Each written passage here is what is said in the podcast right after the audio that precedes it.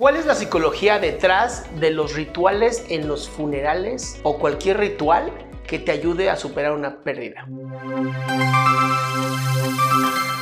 Para esto un grupo de psicólogos se puso a investigar el poder de las rutinas y cómo podía reducir el dolor emocional.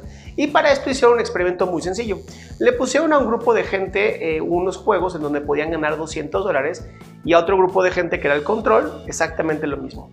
Cuando estas personas todos tenían que ganar el dinero, todos ganaron 200 dólares. Pero al final a todos les quitaron el dinero diciéndoles que pues nada más era un experimento y que muchas gracias por participar. Esto generó muchas sensaciones de incomodidad y dolor. Entonces es como si te quitaran 4 mil pesos por haber estado ahí un, un montón de tiempo y que digan qué horror. Después se le pidió a estas personas que escribieran y dibujaran cómo se sentían la gente estaba de verdad muy enojada, entonces estaban todos dibujando, cosas, no sé qué.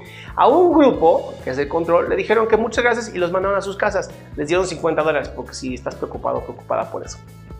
Y al otro grupo les dijeron, ok, dibuja, ¿no? Ahora les dieron sal. Los científicos dijeron, vamos a buscar la manera más ridícula que exista para hacer un ritual. Entonces les dieron sal y agarraron la sal, le dijeron, tírala en tu dibujo. La gente la tiró en el dibujo. Luego le pidieron que hiciera como una bolita de ese dibujo y lo quemara.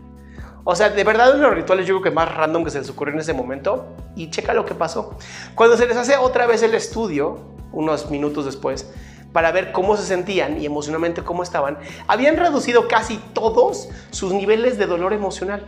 Ahí es donde los científicos se preguntaron, ¿por qué esto funciona? Y tiene que ver con la sensación de los rituales. Los rituales funcionan porque son medidas claras, disciplinadas, para poder ir sobrepasando o pasando una emoción. Vamos a pensar justamente en la muerte, ¿no? Los funerales y cómo estos pueden ayudarnos. Cuando una persona muere, si nada más llegáramos y dijéramos, ay, qué triste, y lo aventáramos ahí en una fosa común, no sentiríamos que estamos haciendo ningún tipo de ritual.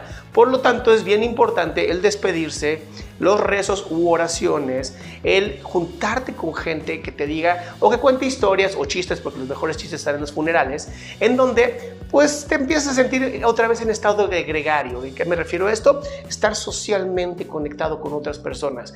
Conforme esto va pasando, los rituales te van ayudando.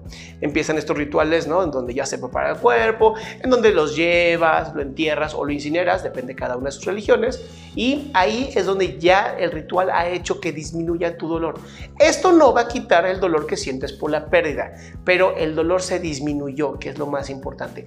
Y esa es la razón por la cual muchas veces las personas, cuando no pudieron hacer un cierre, cuando no pudieron despedirse de una persona, cuando por desgracia nunca más regresó una persona, tienen que hacer rituales para terminar con esta sensación que tienen de dolor emocional.